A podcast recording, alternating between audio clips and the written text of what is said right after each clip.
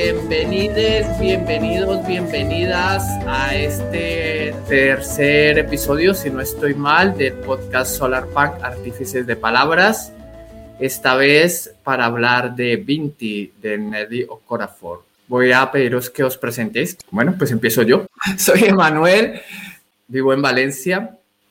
Me mola el Solar Punk desde hace muchísimo tiempo y estoy, digamos, con, dinamizando este espacio XR Solar Punk desde su creación. Y bueno, hago muchas cosas más relacionadas sobre todo con energías renovables y comunidades energéticas. ¿Y quieres seguir tú, Bárbara, por ejemplo? Hola, ¿qué tal? Yo soy Bárbara, yo vivo en Buenos Aires. Em, soy artista visual, y soy bastante nueva en el solar punk y la ciencia ficción, pero estoy muy entusiasmada y muy metida en este nuevo asunto. Te paso la palabra, Daniel.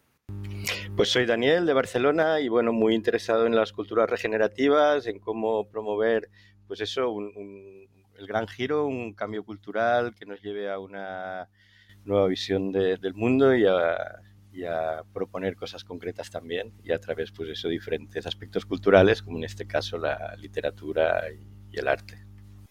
Bueno, eh, yo soy Ana o Lune, eh, soy estudiante de ciencias ambientales en la Universidad de Barcelona y soy también muy nueva en el tema del solar punk, lo he descubierto hace muy poco y me llamó muchísimo la idea esta del optimismo y futuros no catastróficos, sino esperanzadores y creo que está muy relacionado también con, bueno, está completamente relacionado con mi carrera y creo que puede ser muy bonito em, mm, incluir en mi parte más científica todo el tema más literario y artístico. Creo que puede ayudarme mucho a enriquecer todos mis conocimientos. Así que encantada de estar aquí.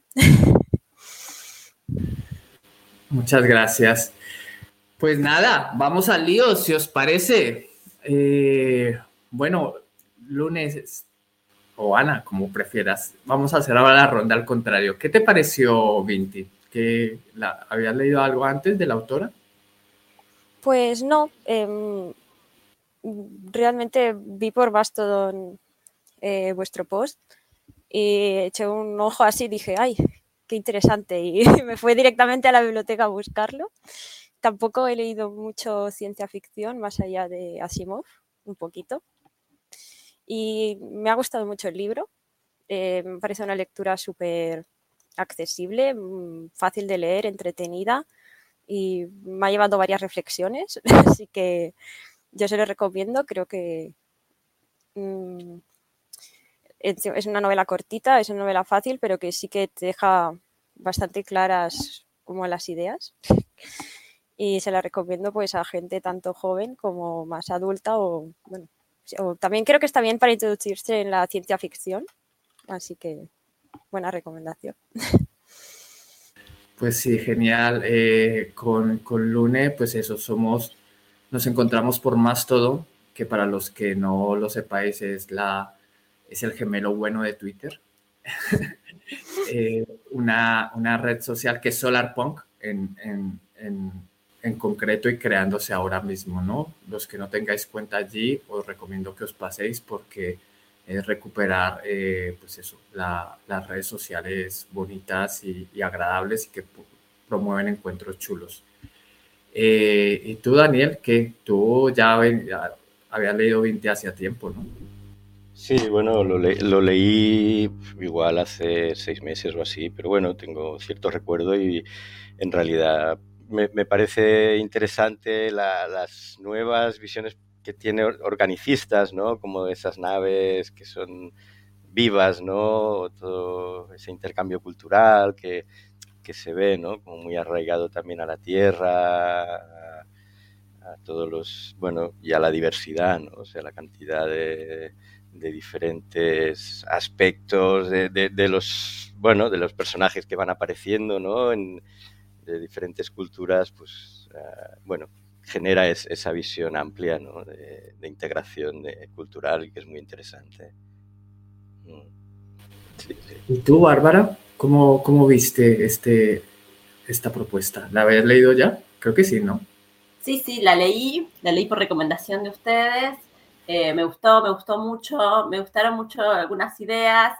Eh, me gustó eh, como esta referencia también étnica y cultural que tiene de, todas las civilizaciones distintas y me, parece como muy importante cómo plantea la convivencia ¿no? de las em, especies, o, sí, especies sería.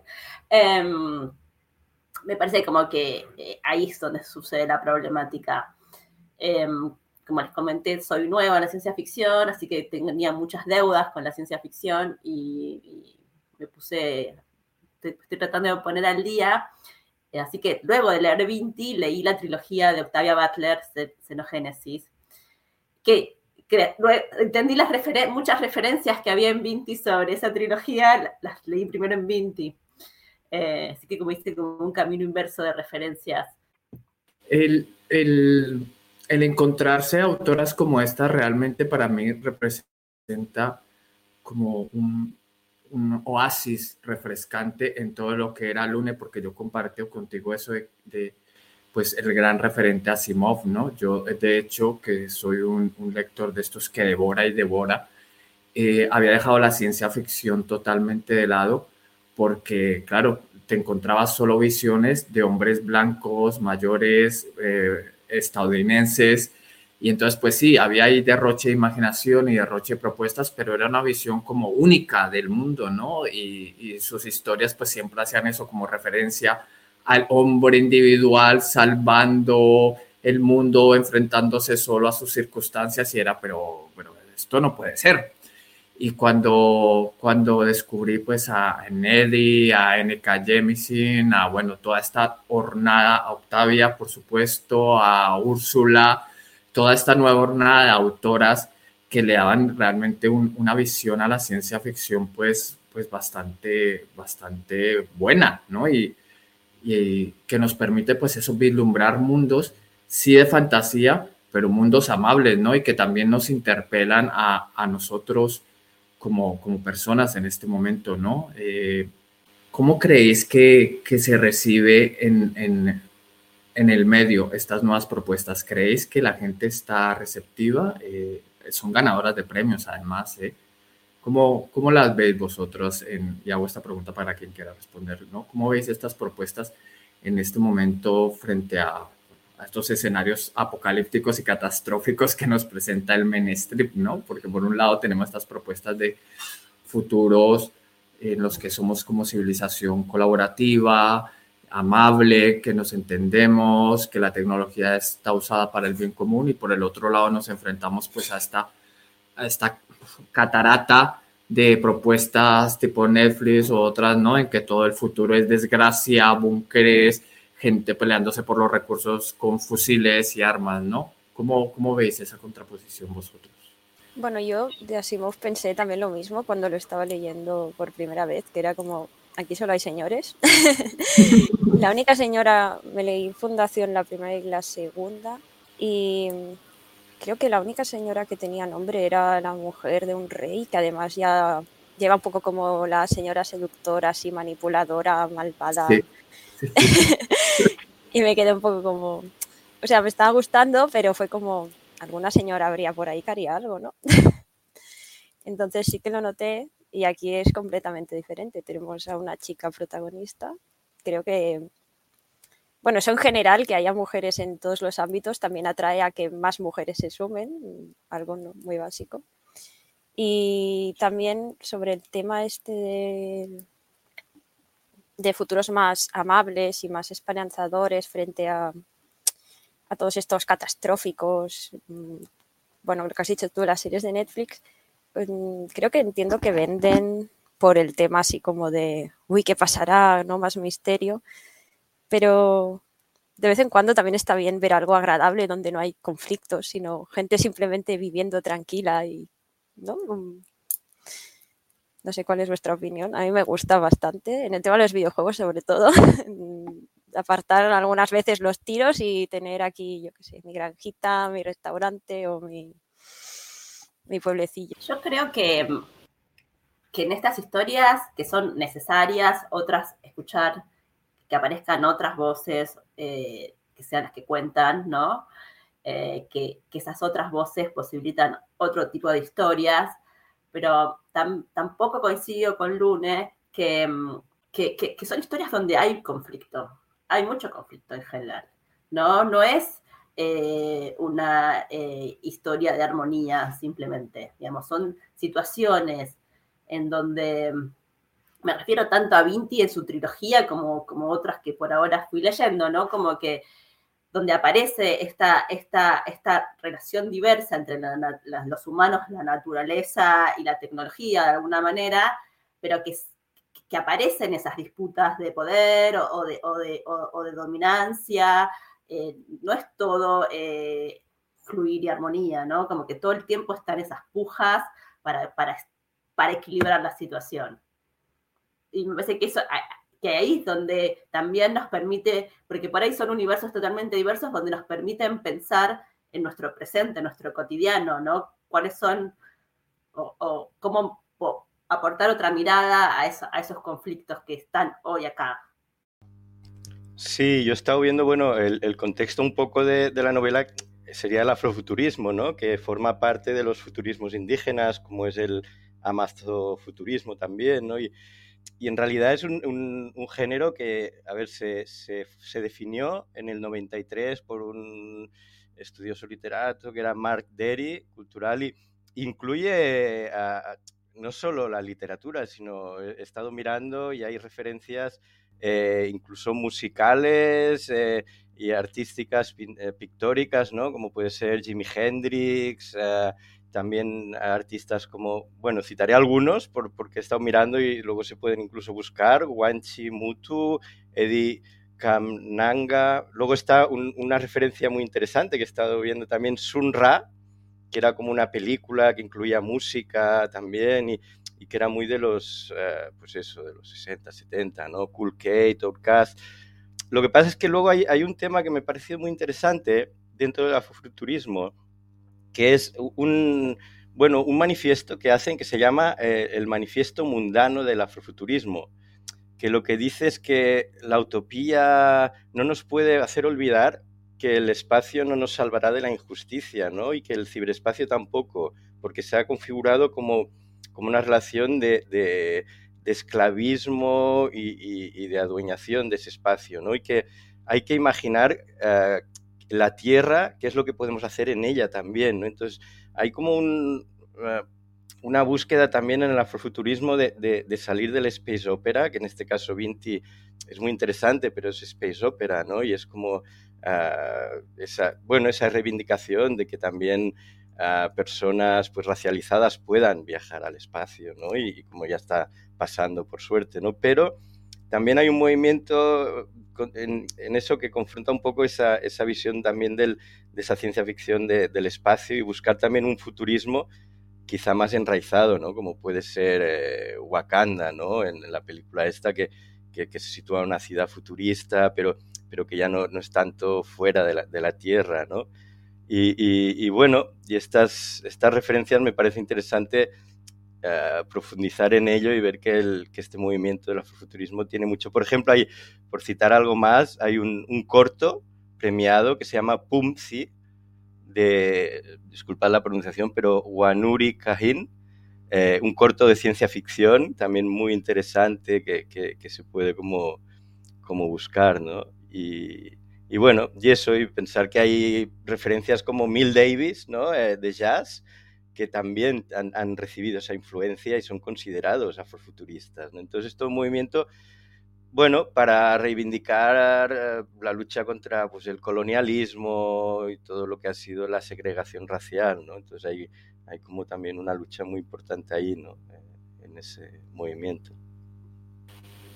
Hay una cosa muy curiosa que, trabaja en Neddy y es eh, este personaje que es un adolescente pero no es un adolescente en rebeldía, es decir, sí está en contra de, de como ese, ese destino impuesto, pero a la vez tiene un respeto, un respeto por sus ancestros y por las, y por las tradiciones que por lo menos a mí como occidental, creado pues con todo el paradigma cultural occidental así total, pues me parecía bastante curioso y a veces chocante, ¿no? Porque, claro, eh, nosotros pues estamos, esto hay que, hay que siempre, no, los adultos están equivocados, yo las tradiciones, pues a ver, tengo que ponerlas en duda, sin embargo, Vinti las asume totalmente, ¿no? nunca deja de ponerse su, la arena está tradicional, ¿no?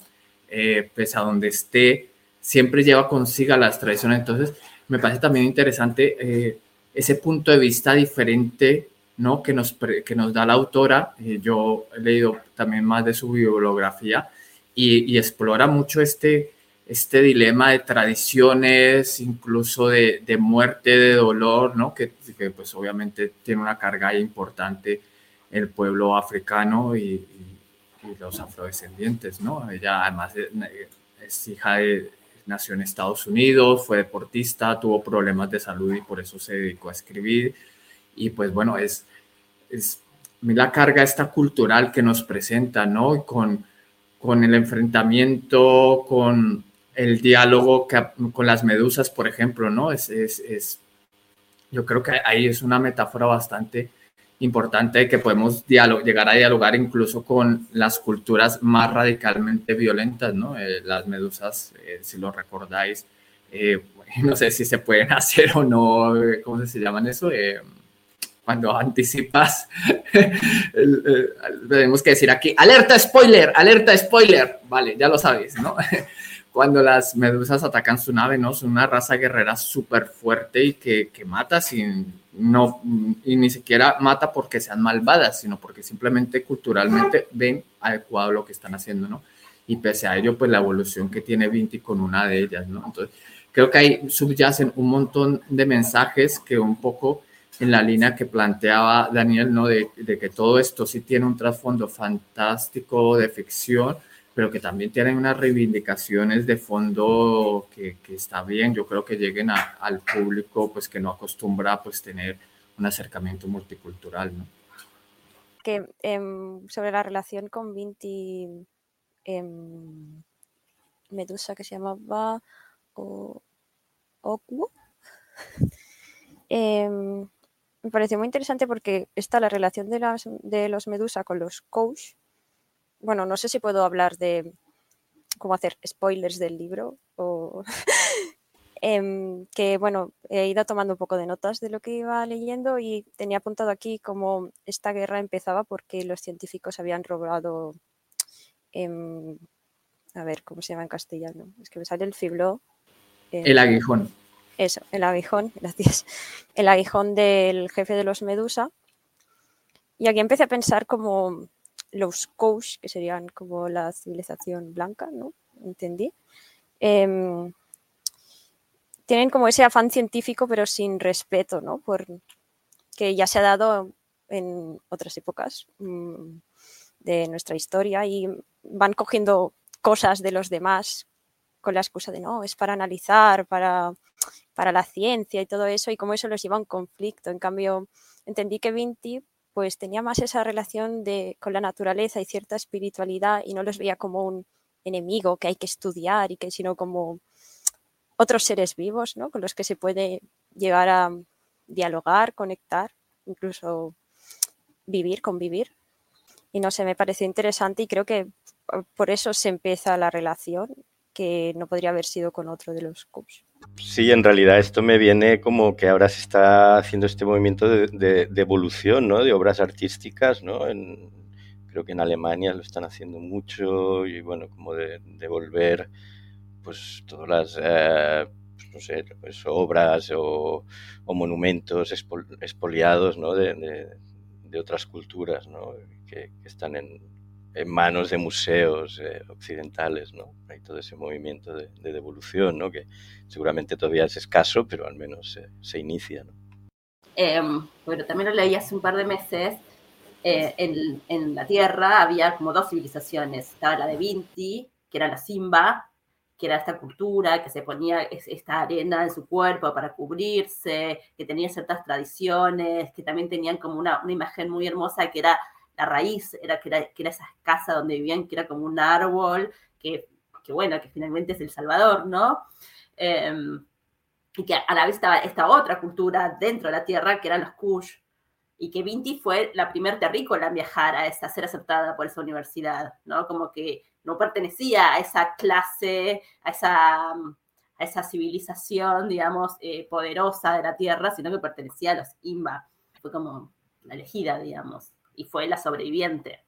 Y que su poder también de relacionarse con, con las medusas tenía que ver con ese talismán que ella tenía y con la capacidad de curar de su, de, de su tierrita, no me acuerdo cómo se llamaba, ¿no? Esa, esa que ella ponía, la curaba, curaba a su amiga, a su y es donde, donde, mantiene esa, donde empieza esa relación.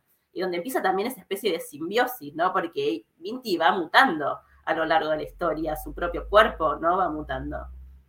Sí, hay una hibridación ahí súper fuerte que va también de, de, camino, yo creo que con una, con una puesta en valor de la espiritualización, ¿no? También de, entendía como no como una religión específica, sino más bien como esta visión amplia de reconocer que pues, somos humanos y por esta misma característica propia hay un mundo que nos, que nos interpela en, en, todo lo que tiene que ver con misticismo, tradiciones y que muchas veces pues en esta ciencia ficción pura y dura pues no, no tenía cabida, ¿no?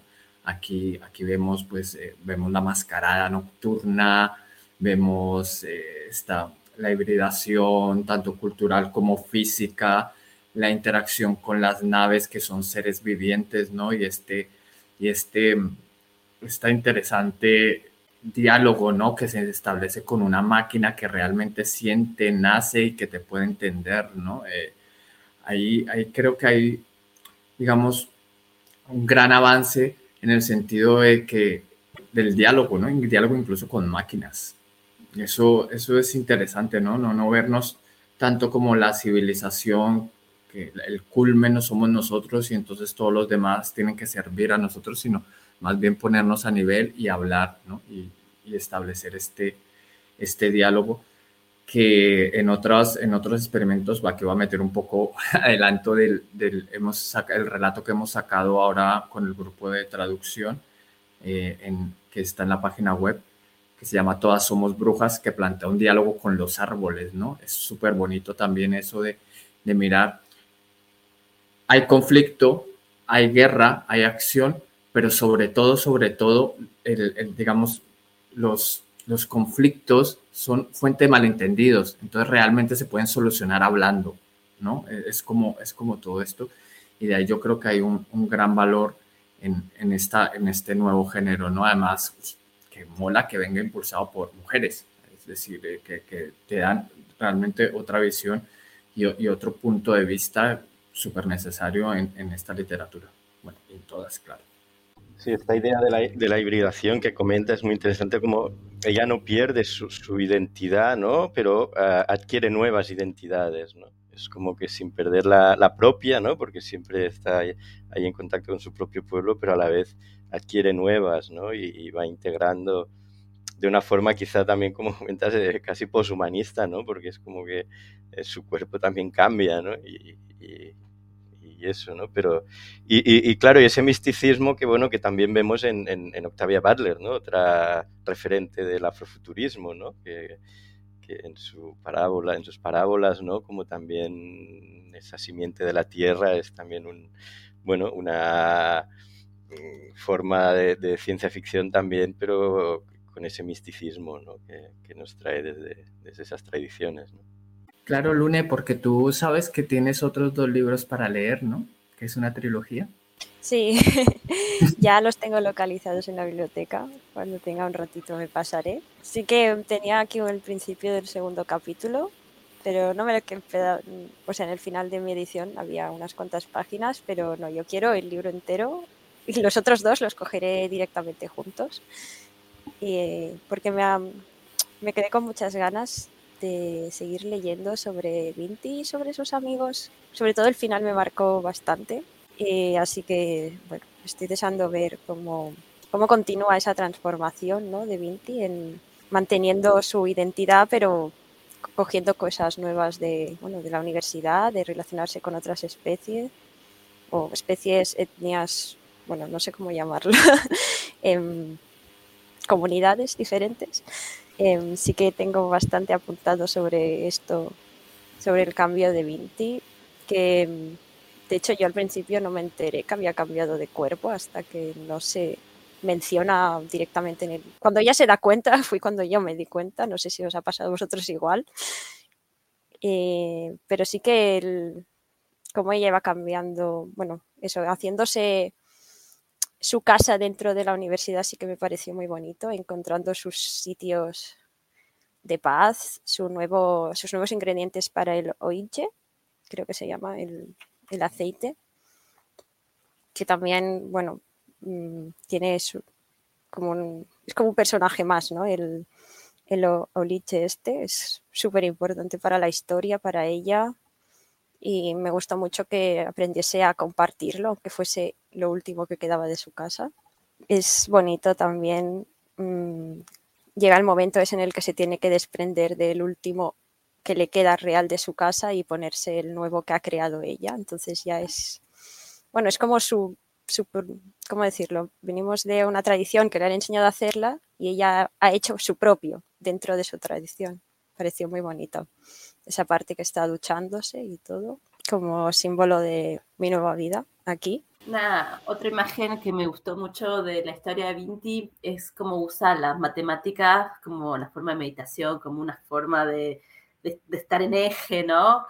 Como que empieza como a hacer ecuaciones, como eh, esa, me gustó mucho como esa idea de, de la ciencia pero como aplicada en otra situación, ¿no? Como sin un objetivo científico, sino como casi como un, objetivo em, emocional. Mágico, ¿no? Realmente las matemáticas, aquí en, es magia, ¿no? La, las matemáticas y, y, a lo largo pues se va, se va profundizando aún más esa, esa, esa relación que, que, nos vuelve a llevar otra vez, ¿no? A, a ese, este autor que decía que la magia era ciencia que no entendíamos o algo así, ¿no? Creo que el Arthur Clarke era el que, decía esta, esta famosa frase, ¿no? De que, la, magia era simplemente ciencia que no entendíamos. Y yo creo que ahora, ahora más que nunca es súper necesario eh, poner en valor, pues, las tradiciones, ¿no? El, movimiento este que hace, que hacen el afrofuturismo, que hacen los, los pueblos indígenas, todo esto también yo creo que nos puede ayudar a reconectarnos con lo que necesitamos en estos tiempos pues, de, emergencia climática, revalorizar los saberes ancestrales, la forma de estar, ¿no? que sea la tecnología, pero no como reemplazo de, sino como complemento, como diálogo, porque es el camino que nos puede llevar, porque pues, indudablemente como sociedad tenemos que cambiar, tenemos que adaptarnos y, no hay, no hay otro remedio que jugar con las cartas que tenemos, pero eso no nos tiene que impedir reconocer que hay saberes ancestrales, que hay saberes milenarios, que saben mucho de cómo mantener la tierra y que han estado ahí, que nosotros pues casi que lo que tenemos es que adaptar esos, esos espacios y, ponerlos en valor ahora, ¿no? Que, todo el mundo anda pues con, con, estas, con, con la preocupación del fin del mundo, pues que llegará, no llegará. Mucha gente le causa angustia, angustia existencial, ¿no? Eh, hay, un término incluso nuevo que hablábamos en el capítulo, en el, en el, episodio pasado, de la ansiedad medioambiental, ¿no? Este, que nos produce tener el conocimiento de todo lo complicado que está pasando y que se nos avecina y sentir que no podemos cambiar nada, ¿no? Entonces, por eso creo que eh, espacios como este que nos llaman al optimismo, que nos llaman a ver otros futuros posibles, son tan importantes leerlos y pues eso, eh, como decía Lune ahora al principio, a veces también refugiarse en un universo en el que sí están pasando cosas bonitas y que podemos dialogar y que vemos un futuro como civilización diferente al colapso. Claro, yo estoy de acuerdo eso, pero sin que eso sea un, un escape, ¿no? O sea, uno puede visionar lo que quiere, pero también tener muy claro la, realidad, ¿no? Y, sentirla y, vivirla, ¿no? Y, tener presente la situación para poder transformarla, ¿no? No quedarse como en, en, solo el, visionado de lo que queremos. ¿no? Y, algo que me parece así interesante también es esa como casi paradoja de cómo ella se revela también un poco a su propia cultura, ¿no? Pero en realidad se revela seguramente a la parte dogmática de, esa cultura, ¿no? Cuando, cuando en realidad su, familia no quiere que se vaya a, estudiar, no quiere que, que vaya a aprender a, a, la universidad, ¿no? Y es como quizá ver que, que, aunque podamos valorar eh, toda la diversidad cultural, también en cada cultura puede haber mm, personas, aspectos eh, que son dogmáticos, ¿no? Y que la juventud, como en toda la historia, pues se revela eso, ¿no? También. Sí, sobre eso me hizo gracia, bueno, al principio que está como que emprende el viaje, pero tiene dudas aún de, ay, tonta, ¿por qué estoy aquí? No sé qué, em, quizá debería volver. Y me hizo mucha gracia una frase que decía que ahora ningún hombre querría casarse con ella porque se había ido. y bueno, claro, y tienes esta, supongo que ahí ella decía que ya tenía la vida solucionada dentro de su cultura y de repente pues nada, lo deja todo y se va a estudiar. Así que se va a estudiar con toda su con, todo su conocimiento y sus tradiciones, pero mm, pero bueno, no sé, em, pero se va de la de casa y para aprender, ¿no? Se va a una universidad en sí. Entonces aquí ya ella ya como se pone enfrente de esto de no podemos salir, mm, pero quizá salir nos ayuda a adquirir nuevos conocimientos y no entiendo el, entiendo que es un conflicto que tendrá ella y que quizá en el tercer libro vuelve, porque creo que hay uno que era como a casa o así se llamaba el título de uno de los terceros libros. Tengo ganas de ver a Vinti hablando con su madre o con su padre o con su hermano que, no, su hermano no era su amigo, Dente o así se llamaba, que se metía con ella y explicándole todas las aventuras y todo el, y enseñando su cuerpo, que esto también será un bueno, creo que la veían, ¿no? Por el astrolabi, no sé si, pero tenerla ahí presente y que sea una Vinti totalmente cambiada y espero que, que aunque haya conflicto, que, que la reciban con los brazos abiertos, pobrecilla, lo está pasando de momento un poco mal. Pues si no recuerdo mal, habrá un poco de todo, así que ahí te, va a sorprender.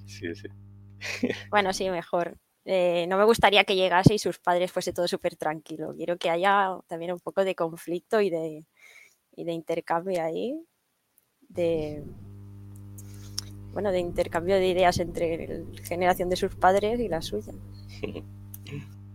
Tú, Bárbara, en, en, Latino, pues en Argentina y en, los países un poco de Sudamérica, eh, ¿ves algún, algún movimiento literario, ves que se esté produciendo allí eh, literatura relacionada, relacionada con el género? Desde luego en España, poca, ¿no? Aquí tenemos poca producción propia de gente que esté eh, encaminada allí.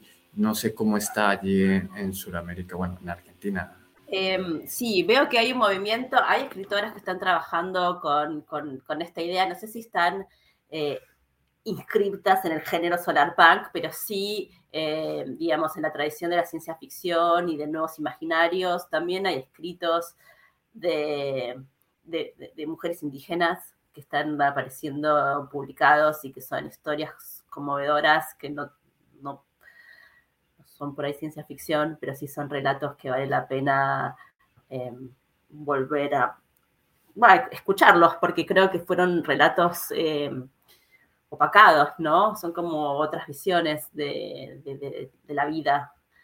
esto que hablabas antes, ¿no? De estar reconectarte con, reconectarnos con la tierra, con la forma equilibrada de vivir y que decimos cuándo va a llegar, como que el fin del mundo está por llegar y cuando son, voces que nos cuentan su fin del mundo que ya pasó hace muchísimos años, ¿no? Y que le sigue pasando sistemáticamente porque en ningún momento esta civilización permite como reorganizar, ¿no? Es un ataque es permanente, ¿no? Por sus territorios, por, por cuidar la tierra, por vivir en armonía básicamente con su eh, religión, con su espiritualidad y que yo creo, como vos decías, Emanuel, que, que mucho de, del optimismo de la civilización tiene que ver con encontrar esa espiritualidad.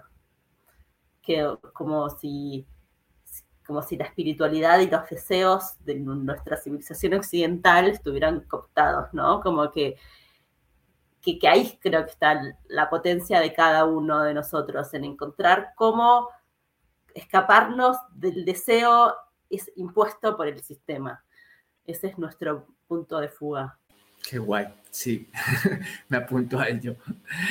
Pero si queréis, hacemos una ronda como de reflexiones finales. Sí, básicamente quería como recomendar a algunos otros autores, como puede ser eh, River Solomon, tenemos también... Em, que es una, un, una autora no binaria. Eh, tenemos a Nalo Hopkinson también. Y luego hay una antología con, varios relatos, incluso también con, con una parte de ensayo eh, sobre afrofuturismo, eh, bueno, que es de Tasha Womack, que, bueno, se puede encontrar. Lo que pasa están, están en inglés, así que eso pues, eh, es una pena que no, todavía no se haya introducido al, castellano, pero bueno, están ahí y quizá en algún momento también se traduzcan.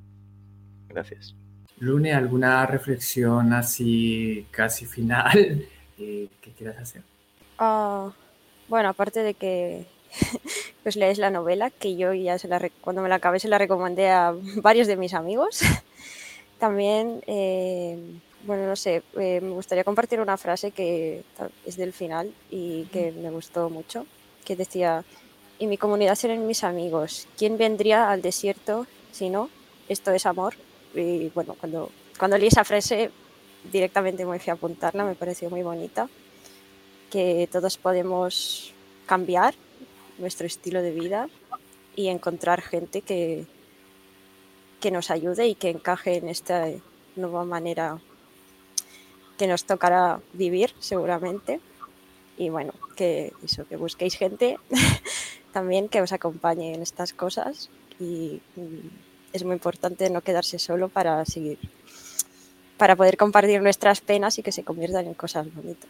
Ay, qué bonito eso, sí, porque además es lo, lo que estamos viendo es que la supervivencia como civilización tiene que pasar por hacer de nuevo interconexiones pequeñas, ¿no?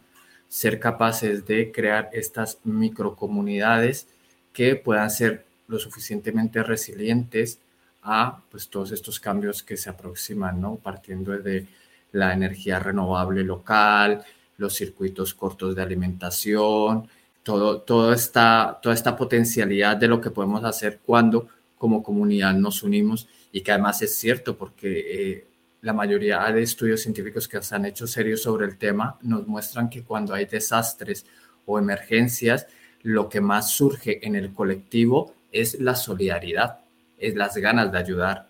Siempre habrá algunos que intenten aprovecharse, pero en realidad la gran mayoría de lo que te sale a ti como humano es al ayudar al otro. Entonces, de ahí creo que tenemos esa esperanza de cada vez más conectando los unos con los otros y creando estas comunidades mutuas de apoyo, de enseñanza, de, ir soñando un poco en la línea que decía Daniel, ¿no? Soñando con esos otros mundos, pero también a la vez aterrizando en qué podemos ir haciendo para ir, llegar, para ir llegando hasta allá, ¿no? Eh, yo creo que eso, eso es lo que me gustaría también dejar a los, a los oyentes con, con esa imagen, ¿no? De, ir creando comunidades y que sí podemos salir. Y eh, Bárbara, si quieres alguna reflexión así. Yo creo que esa reflexión amerita el final del episodio. Ay, muchas gracias. Eh, pues nada, eh, chiques, chicos, chicas que nos escucháis, es un gran placer para nosotros compartir este espacio. para mí personalmente, volver a hablar con vosotras tres, eh, es reconfortante veros, escucharos y sentir pues que hay otra gente por ahí también pensando en lo mismo, haciendo y pues con, con mucha esperanza pues reconforta y nutre. Así que no sé si queréis decir alguna cosa más para cerrar y si no, pues nos vemos en el próximo episodio. Muchas gracias. Hasta pronto. Adiós, hasta la próxima. Adiós. Muchas gracias por invitarnos. A vosotras.